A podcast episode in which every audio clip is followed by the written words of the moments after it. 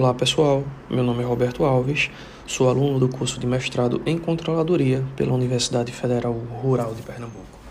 Hoje estamos aqui para falar sobre mais um artigo, que hoje o nosso artigo ele é, tem a sua composição feita em inglês, que tem como título Corporate Social Responsibility and its Relation with Performance and Earnings Management, que tem sua tradução mais ou menos como a responsabilidade social corporativa e a sua relação com a gestão de desempenho e resultados.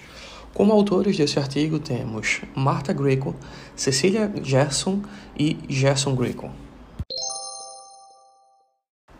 Em seu resumo, o artigo apresenta que o objetivo desse estudo foi examinar a relação entre a responsabilidade social corporativa, conhecida como CSR, gerenciamentos de resultados, conhecidos como EM, e o desempenho das entidades. A amostra foi composta por 227 empresas abertas, listadas para negociação na BMF Bovespa entre os anos de 2009 e 2011. O CSR foi medido pelo GRI como uma variável categórica que indica se as entidades divulgam informações sobre a CSR para a GRI ou não. De forma introdutória, o artigo apresenta a ideia de que as demonstrações financeiras das entidades divulgam a sua posição e desempenho econômico-financeiro. As demonstrações são reguladas por normas contábeis com o objetivo de proporcionar confiança e informações úteis aos mais diversos usuários na tomada de decisões econômicas e na comparabilidade entre empresas. Na preparação das demonstrações financeiras, os administradores fazem uma série de estimativas e julgamentos para interpretar os resultados da empresa e também escolhem a melhor alternativa de prática contábil a adotar. Esse processo de escolha e julgamento influencia diretamente no valor contábil da empresa, conforme refletido nas demonstrações contábeis. Ter a flexibilidade com os padrões contábeis permite que os gerentes façam escolhas e julgamentos com base no interesse próprio em oposição às informações exigidas pelo público ou usuário. A manipulação intencional dos resultados é conhecida pela literatura acadêmica como gerenciamento de resultado, que nesse artigo eles tratam com a sigla EM. É importante ressaltar que o interesse da sociedade pelas informações da firma vai além da sua posição financeira e desempenho. A preocupação com o meio ambiente tem levado a sociedade a exigir mais informações ambientais das empresas. Dentre o conjunto das informações ambientais, no Brasil está a demonstração de valores adicionados, que conhecemos como DVA, que se tornou obrigatória para as empresas listadas em 2008. A DVA fornece uma rica fonte de informações sobre o desempenho corporativo medido pela riqueza gerada e também detalhada sobre como a riqueza da empresa é distribuída. Para dar transparência às atividades empresariais e a seus impactos socioambientais, foi elaborada uma iniciativa de relato global, a GRI, derivada dos relatos de sustentabilidade das empresas. As iniciativas da GRI visam o envolvimento das empresas em relação à RSE as iniciativas designam um conjunto de responsabilidades conhecidos como tripla perna de resultados, que envolvem pessoas, planetas, ou seja, o mundo e lucro. As responsabilidades são definidas em termos sociais, ambientais e econômicos. Para compor o GRI, empresas em todo o mundo enviam de forma voluntária os seus relatórios de sustentabilidade, em seguida, a equipe GRI avalia e classifica esses relatórios, período em que muitas vezes surgem as seguintes questões. Os gestores das empresas estariam motivados a gerar informações ambientais para desviar o foco dos usuários de uma possível manipulação de resultado? Outro questionamento seria: se por outro lado, as empresas que apresentam voluntariamente informações ambientais teriam menos probabilidade de manipular os resultados? Ainda surgem questionamentos como: existe uma relação entre o nível de GR e o seu valor agregado para a sociedade? E as empresas apresentam melhores resultados financeiros, têm uma maior preocupação ambiental e oferecem mais valor agregado à sociedade? Alguns estudos chamam a atenção para a relação entre responsabilidade social corporativa e o EM, também conhecido como gerenciamento de resultados.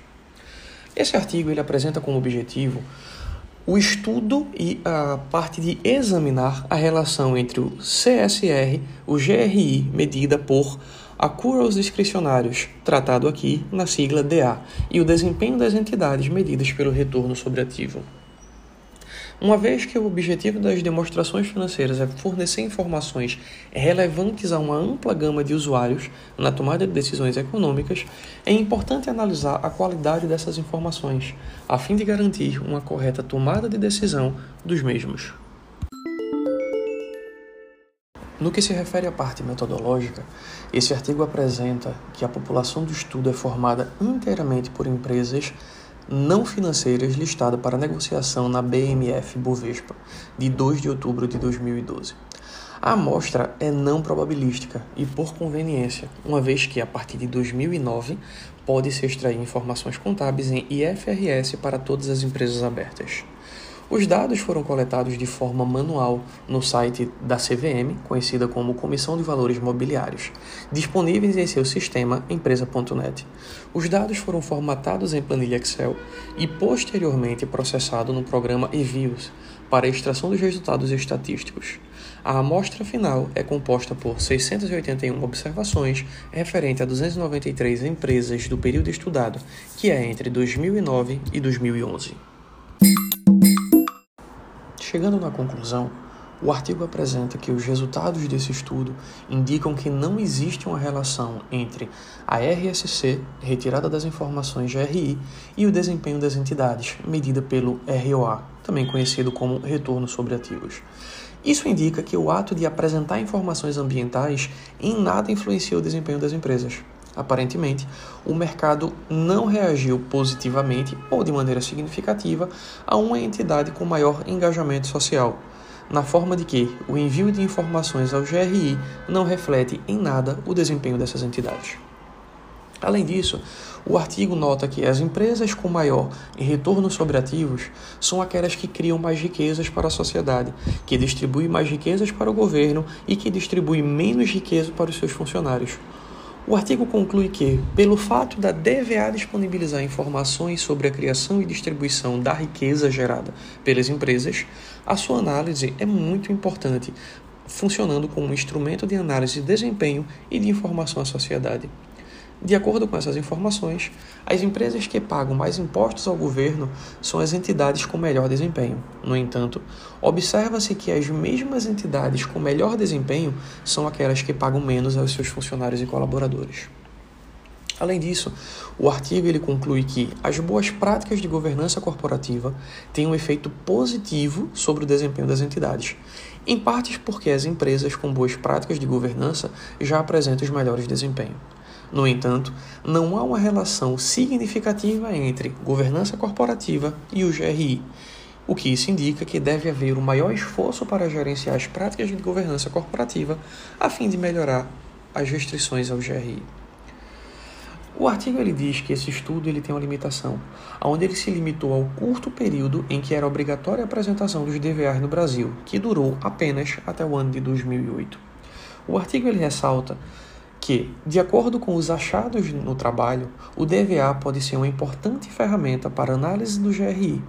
Sugere-se, segundo o artigo, que pesquisas futuras examinem a relação entre o CSR e o GRI por indústrias e explorem mais a relação CG e GRI.